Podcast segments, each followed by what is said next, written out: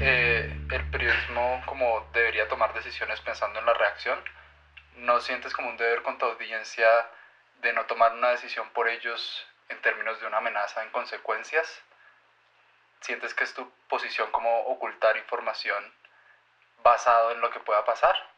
¿O que es decisión? Pues a ver, que primero pase? que todo, yo siento que yo no debería estar tomando esta decisión porque yo soy un Ajá. estudiante de No, no. medicina de la facultad que sería No, perjudicada y yo como que tuve la experiencia que nos van a quitar si esta vaina sale así como está, No, entonces Te preguntas pues, más desde tu rol como periodista, porque me imagino que es estar muy conflictuada, porque por un lado eres médica que tuviste, digamos, esa experiencia, y por otro lado eres periodista y de alguna manera aquí están chocando ambas cosas. Quiero es entender como qué opinas del, del lado puramente de periodismo y luego que pongamos como en tensión ambas cosas.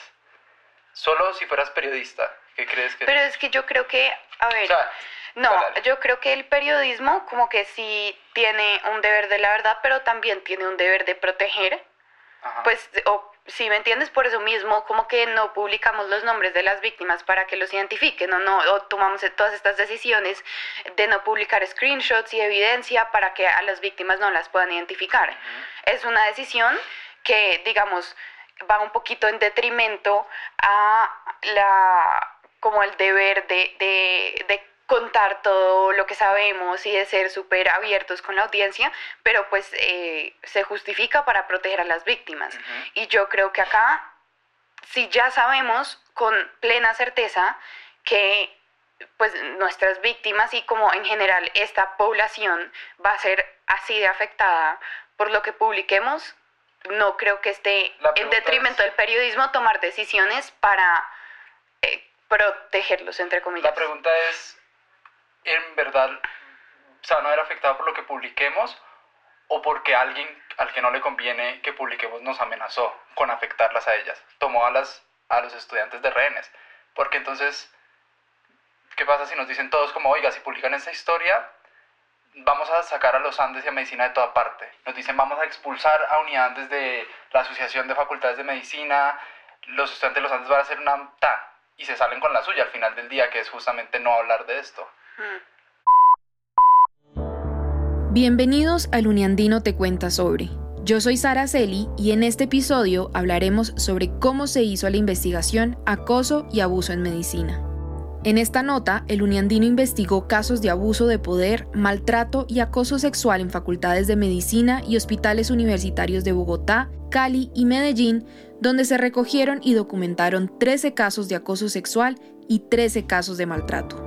La investigación fue realizada por Alejandro Lozada, director de investigaciones del periódico, y las periodistas investigativas Isabela Mejía, Natalia Chavarro, María Fernanda Alarcón y Susana Chavarría. Con nosotros está hoy parte de ese equipo. Alejandro e Isabela, buenos días y gracias por acompañarnos. Hola Sara, ¿cómo estás? Muchas gracias y muy contento de estar aquí, digamos, en casa compartiendo sobre este trabajo tan importante que hicimos. Hola Sara, ¿cómo estás? Un gusto estar acá. Mm, creo que lo primero que debemos preguntarnos es cómo nace la idea de hacer una investigación sobre este tema tan delicado. Claro, yo creo que arranco y después dejo que Isa cuente otra parte de la historia, pero más o menos en 2019 al correo del periódico llegaron dos denuncias de maltrato de estudiantes en, en la Facultad de Medicina de la Universidad de los Andes. Eh, entonces yo empecé a buscar como qué estaba pasando y me pareció muy curioso que encontraba mucho, mucha resistencia, mucho miedo de las personas a hablar sobre esto. Entonces, digamos, esa fue la primera parte y ahí entra Isa en la imagen.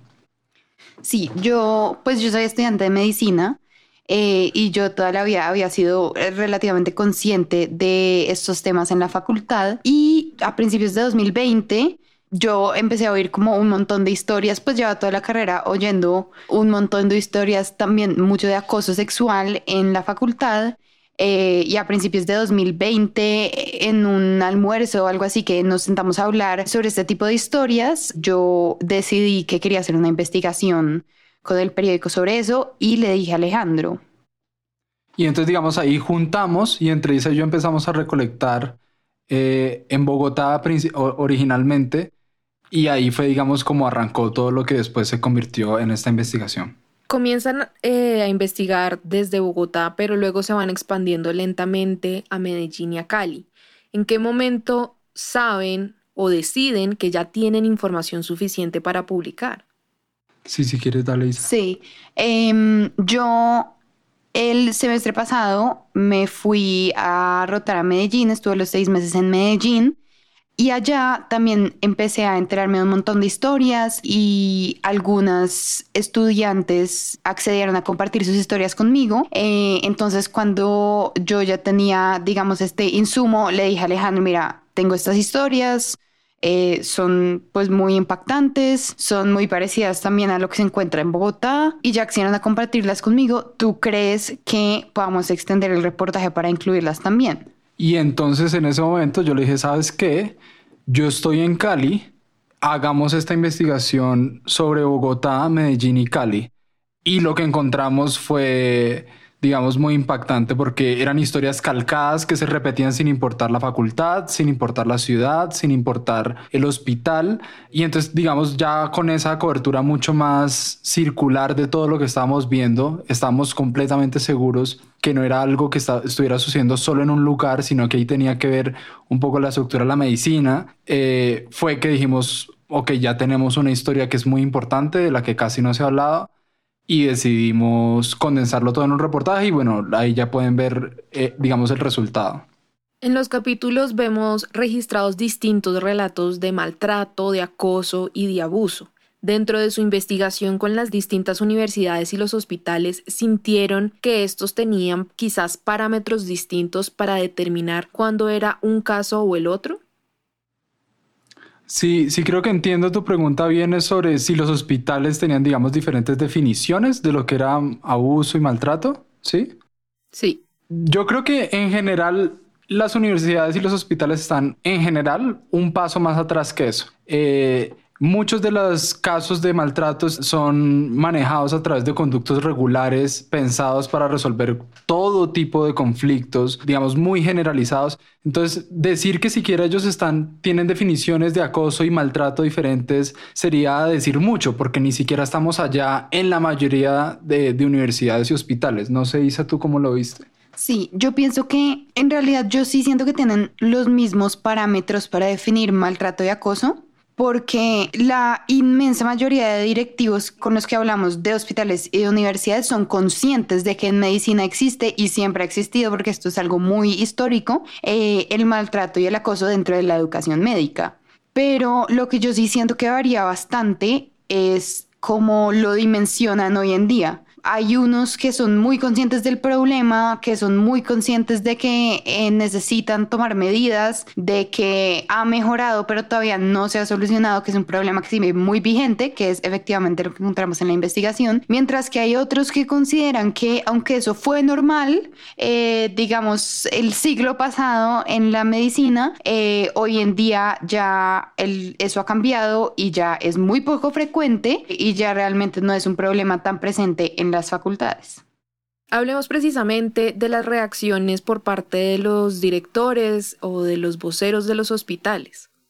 Sí, yo ahí también creo que tenemos de todo. Hubo decanos y hubo directores que fueron muy abiertos y fueron muy sinceros, eh, digamos que reconocían la dimensión del problema y reconocían eh, que hacía falta tomar ciertas cosas, especialmente alrededor de la impunidad para poder frenarlo. Luego había unos intermedios en donde probablemente tenían un buen espíritu y tenían una buena actitud y sabían que era un problema, pero estaban muy desconectados de lo que estaba pasando. Como les decía Isabela, pensaban que eso era algo viejo, que no era sistemático, que ya no era vigente, que si había un caso era un caso excepcional, a pesar de que tuvieran buenas intenciones. Y luego, no, no diría que fue la mayoría, pero por lo menos sí un caso de gente que activamente no quiso hablar y no solo no quiso hablar, sino que no quiso eh, pues que esto se supiera, que, que, ya es como lo más grave porque no solo no es no estar consciente del problema o no hacer lo suficiente, sino activamente... Eh, digamos, influir para que no se hable, que es como todo lo contrario a lo que se debería hacer. Sí, esto fue muy variado y creo que también se nota mucho en la velocidad de respuesta que recibimos.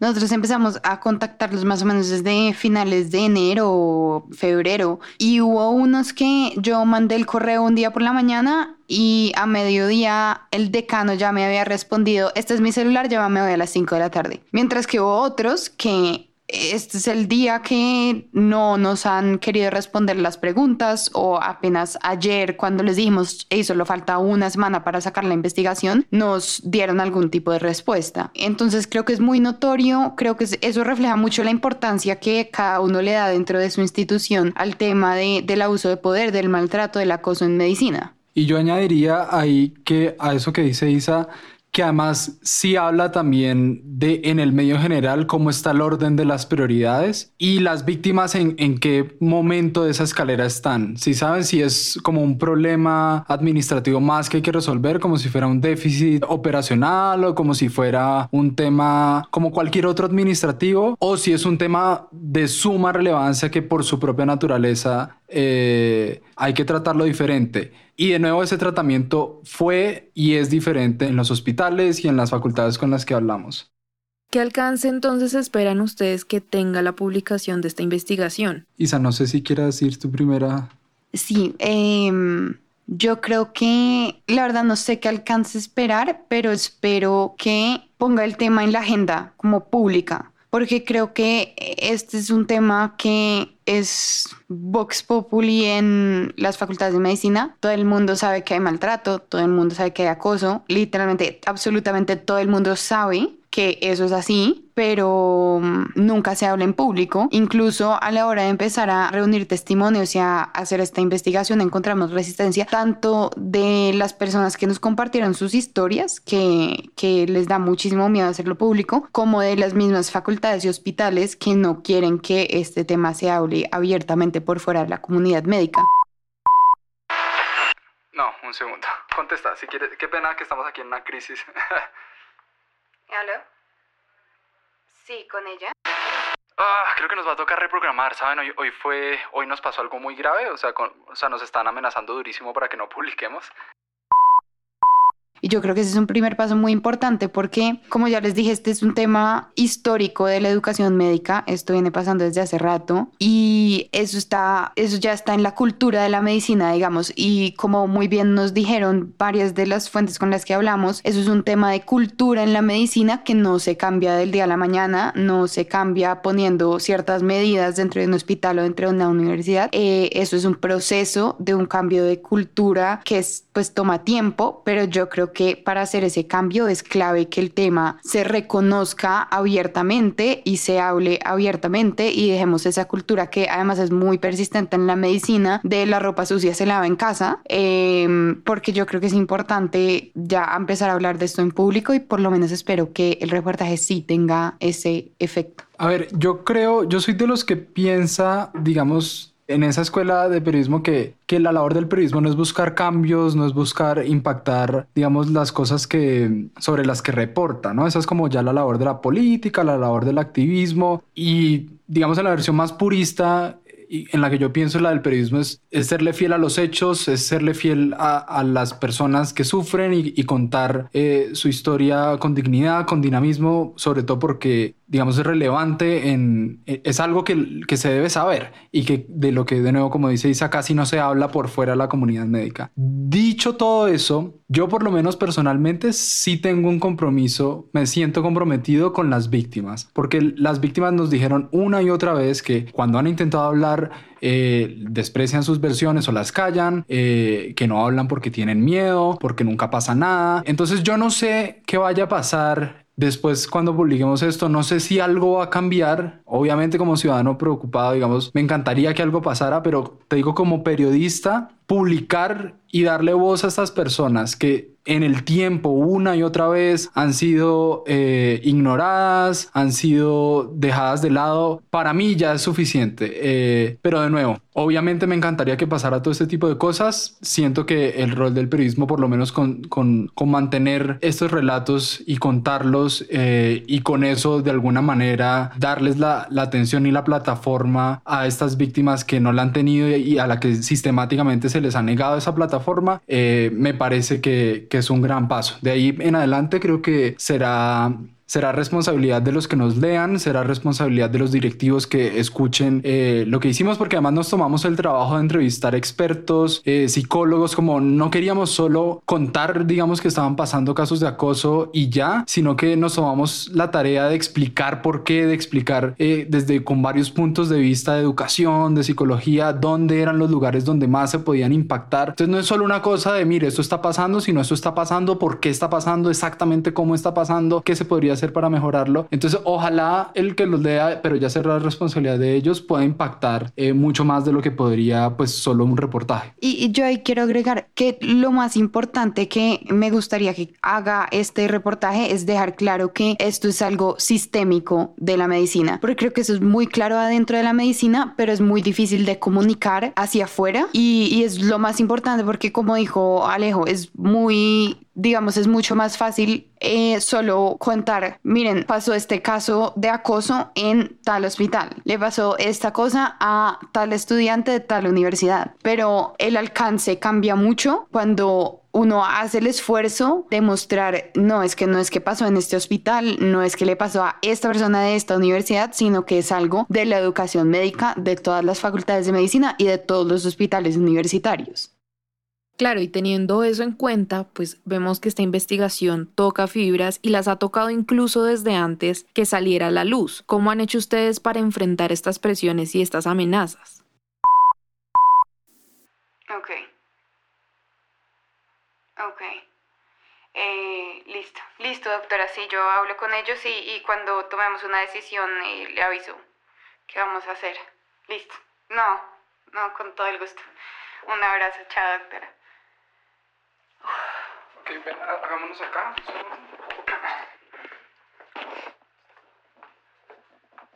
Siéntate ahí.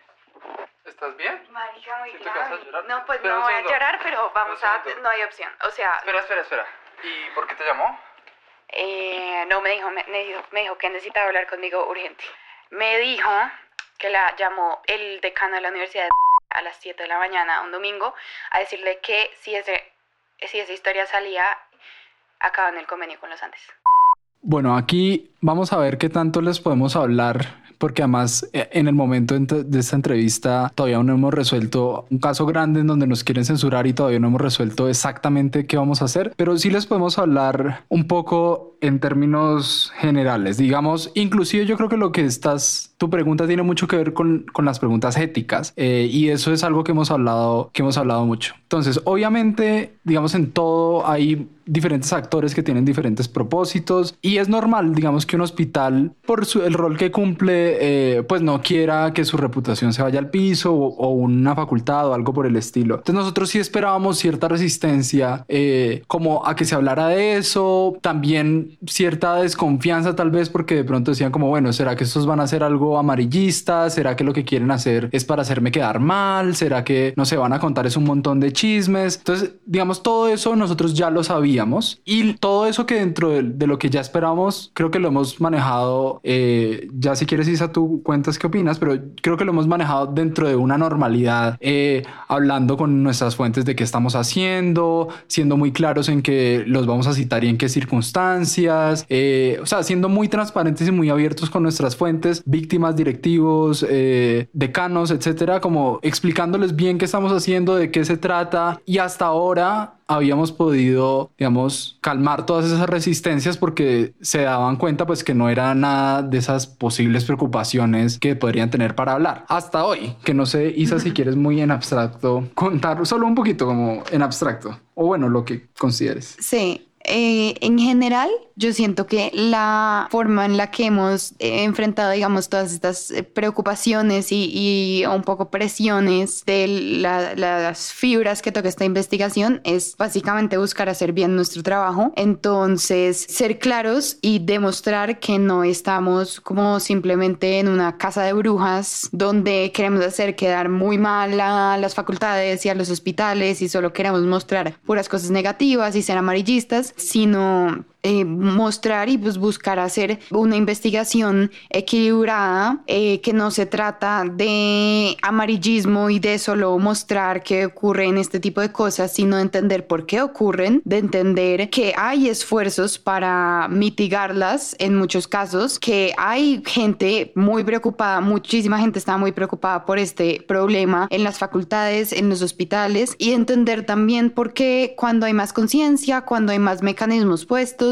porque sigue pasando, que es lo que a mí más me interesaba, sobre todo viéndolo desde mi facultad, porque yo sí sé que mi facultad ha hecho esfuerzos, yo sí he visto que ha habido atención al problema, que ha habido sí, esfuerzos por enfrentarlo, por mitigarlo, eh, por aumentar los mecanismos que tienen los estudiantes para denunciar, para protegerse, pero de todas maneras llegan y llegan historias y esto sigue y sigue pasando. Y la idea es entender por qué. Eh, entonces, básicamente eso, yo creo que la forma de enfrentar las presiones es solo buscar hacer bien el trabajo. Y bueno, y, ya cuando, cuando pasan cosas como las que nos está pasando en este momento, eh, que nos dicen que nuestro trabajo podría afectar de cierta manera a los estudiantes por decisiones que tomen los hospitales o ciertas facultades, eh, pues ya es primero que todo poner, poner a, las víctimas y a los estudiantes eh, primero por un lado. Y segundo yo creo que es uno también tiene que saber cuando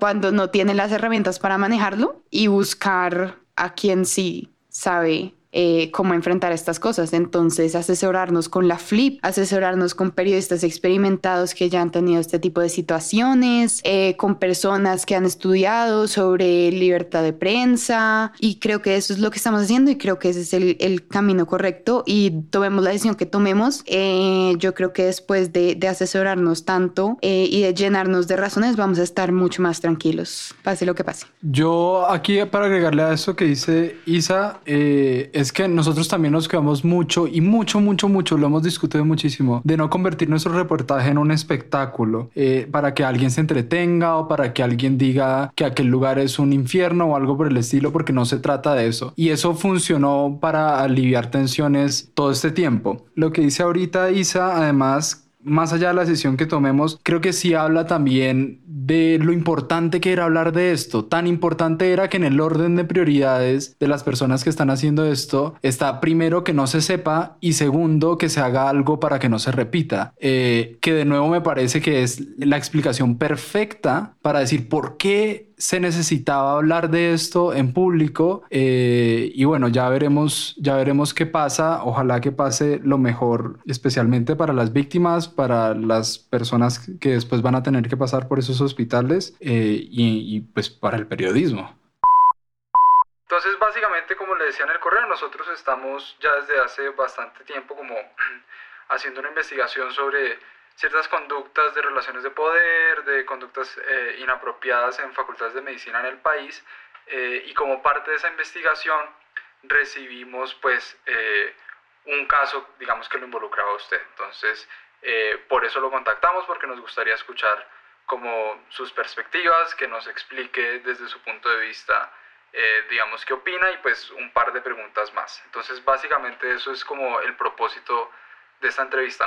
Hablemos más específicamente del hecho, yo le voy a contar como lo que, la versión que nosotros tenemos eh, y luego usted me dice. Entonces, básicamente lo que a nosotros nos dijeron eh, estudiantes que dicen que estuvieron en, en, su clase en mayo del año pasado, eh, es que usted en varias oportunidades apareció, digamos, sin camisa o vistiéndose ante la cámara mientras estaba, digamos, dando la clase. Y pues lo primero es preguntarle si esto sucedió así. Eh, y si algo de eso sucedió, pues me gustaría saber desde su punto de vista, digamos, cómo fue eh, que pasó. Eh, y eso sucedió, según lo que me cuenta, una sola vez. que, que es el caso este de la etiqueta que le, que le, le picaba. Una pausa y ya volvemos con el Uniandino Te Cuenta Sobre. ¿Sabías que este periódico es una propuesta estudiantil independiente? Esto significa que nosotros mismos cubrimos los gastos de todas las plataformas que utilizamos y así evitamos presiones de terceros y censura. Si te gusta nuestro trabajo, te pedimos que consideres apoyarnos en Patreon con una pequeña donación mensual a cambio de algunos beneficios y de esta manera nos ayudes a seguir publicando. Sin importar el tamaño del aporte, tu donación puede hacer una gran diferencia. Puedes donar en periodicolunandino.com slash apoyo. En verdad, significa mucho para nosotros. periodicolunandino.com slash apoyo. Hola, soy Natalia Giraldo, directora del Uniandino TV, y quería contarte que ahora tenemos canal de YouTube, donde estaremos subiendo contenido exclusivo. Suscríbete y dale like. Saber que te interesa realmente nos anima a seguir trabajando. ¿Cómo deciden el formato en el que quieren presentar la investigación y por qué toman el rumbo de hacer una inversión en diseño y desarrollo web? Sí, yo creo que esa fue una de las primeras cosas. No sé si te acuerdas, Isa, que dentro de las primeras ideas que te conté cuando decidimos hacerlo más grande, dije como, oye, eso es tan grande que necesita un espacio dedicado para contarlo bien. Eh, y entonces la razón de hacerlo por separado, si quieres primero te doy esa razón y luego por qué invertimos, la razón para hacerlo por separado era porque sentíamos que se necesitaban otras cosas, se necesitaba por ejemplo hablar de la investigación, hablar de nuestras consideraciones éticas, hablar de quiénes éramos y de cómo lo habíamos hecho. También necesitamos un espacio de recursos para víctimas, necesitamos que si alguien entraba, eh, digamos solo por curiosidad y luego leyendo se identificaba un episodio que le había pasado que, que la ocupaba ella como si fuera una víctima, necesitamos que en ese lugar hubiera una posibilidad de que esa persona hiciera algo, contactara a alguien, eh, etcétera. Y eso era algo que no se podía conseguir solo publicando, digamos, eh, una noticia como cualquier otra en el periódico. Y por último teníamos también esos tres capítulos grandes, esas tres historias que se comunicaban, que tenían ilustraciones y la mejor manera para hacerlo era tenerles un espacio dedicado para ellos solos. Y la razón obviamente por la que me invertimos en hacerlo con diseño y en desarrollo, pues es para que fuera lo más profesional posible, para que un diseñador se pensara todas estas cuestiones de comunicación, para que una ilustradora se pensara todas las cuestiones éticas de contar este tipo de cosas con imágenes y entonces por eso contratamos a un diseñador para que diseñara como todo el flujo comunicativo de la página y luego contratamos a un desarrollador para que lo llevara, eh, digamos, a la realidad y para que si esto crecía mucho se escalara bien y no se fuera a caer la página y un sinnúmero, de, digamos, de, temas adicionales. Eh, quiero hacer aquí una aclaración de que esto fue puro talento universitario y uniandino. Entonces los periodistas, el diseñador, la ilustradora, el desarrollador y eso pues me tiene a mí muy contento. No sé, Isa, ¿tú qué piensas como de la forma en cómo lo estamos contando? Sí, yo al principio precisamente cuando Alejandro me dijo, no, esto necesita eh, un sitio, hagamos un especial grande, no sé qué, yo soy em, muy poco, mm, digamos, de otros formatos, eh, yo soy muy de vieja escuela y me gusta como hacer un texto bien hecho y ya. Em, pero, pero sí empezó a surgir esta, esta necesidad de, de meterle estas cosas extra que, que Alejo está diciendo y sobre todo cuando Alejo ya me mostró el diseño, creo que es tan, bien hecho eh, y comunica también eh, las ilustraciones, todo comunican muy bien el espíritu de la investigación que realmente le hace justicia a todo el esfuerzo eh, que hay detrás y a la importancia que nosotros le damos a las historias que estamos contando. Alejandro menciona algo ahí y es pues que si se crece la investigación, que no se vaya a caer la página. Están contemplando la posibilidad de ampliar la investigación quizás a más ciudades, más universidades, más hospitales. No sé si quieres contarles, Isa, lo que te llamé y te dije hace una semana. Sí, hace una semana Alejandro me llamó de la nada, preocupadísimo, em, porque nosotros planeamos poner un, un, correo de contacto en el que, pues, si alguna otra persona quería compartirnos más historias y más testimonios, pues lo pudiera hacer. Y me llamó muy preocupado porque me dijo, mira, si vamos a decirle a la gente que nos puede mandar sus historias, eh, es porque nos vamos a comprometer a realmente hacerle el seguimiento a las historias, hacer una investigación con lo que nos llegue y, y hacer todo el trabajo y de verdad hacerle justicia a la confianza que nos está dando las personas al, al enviarnos sus historias eh, a través de esta herramienta. Em, y pues no, yo le dije que sí. Entonces, pues vamos a ver qué pasa, vamos a ver realmente el alcance que tenga esto. Em, vamos a ver si más gente se anima a compartirnos las historias y si podemos eh, seguir haciendo esto cada vez más grande, pero si nos siguen compartiendo sus historias, creo que vale la pena que sean contadas, entonces cuenten con ello. Sí, yo no tengo ahí nada más para agregar. Es decir, si alguien más quiere usar la plataforma del Uniandino para contar su historia, ¿qué tiene que hacer? Entonces, lo que nosotros hacemos no es solo una plataforma como activismo, no es como que nos llega una historia y la vamos a publicar en una historia de Instagram y ya. Eh, nosotros hacemos periodismo. Entonces, si las personas que lean esto eh, sienten que necesitan contar su historia y sienten que debe ser algo que se ha investigado y que habla o expande lo que sea que reportamos en lo, en lo que estamos mostrando, lo, lo que debe hacer es que en la página hay varios lugares para contactarnos. Está el correo medicina.eluniandino.gmail.com. Ese correo solo lo manejamos en el equipo, ahí puede hacer. También en la página vamos a tener un espacio, eh, digamos como un formulario en donde nos pueden escribir y el compromiso que nosotros tenemos, que fue esta conversación que tuve con Isa, es que vamos a hacer lo que hacemos. Vamos a hacer periodismo y vamos a ir hasta tan lejos como las historias que nos lleguen sean. Ya hicimos, digamos, como este trabajo inicial para un poco abrir la burbuja, exponer lo que está pasando. Lo hicimos en tres ciudades. Eh, si como, si a razón de esto nos llegan nuevas historias de universitarios que leyeron esto y confían en nosotros para investigar y contar sus historias, eso es justamente lo que vamos a hacer. Eh, y entonces nos pueden contactar de nuevo por eh, medicina.luneandino.gmail.com o a través del formulario que está en la página web de la historia o inclusive a través de periódico gmail.com que ya es el correo del periódico en general. Alejandro e Isabela, muchísimas gracias entonces por hacer parte de este episodio de El Uniandino te cuenta sobre. Gracias a ti, Sara. Sí, muchas gracias por tenernos y qué chévere poder contarles un poco más sobre esta investigación. Esto fue El Uniandino te cuenta sobre. Gracias a quienes participaron en el panel. Podcast El Uniandino en su versión de cuarentena se graba y se produce desde la casa. En la dirección, Sara Celi. En la subedición, Luis Ortiz.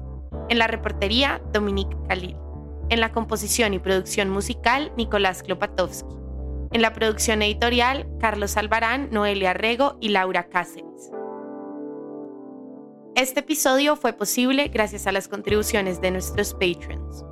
Muchas gracias Juan Albán, Norma Isabel León, Juan Felipe Bonivento, Marta Soto, Isabela Mejía, Pacho y Manuel. El Uniandino es una propuesta estudiantil y fue fundado en 2017 por Elizabeth Bernal, Catalina Dueñas, Julián Ortega, Carlos Bueno, Paula Orozco y Alejandro Lozada. Nos oímos en otra ocasión.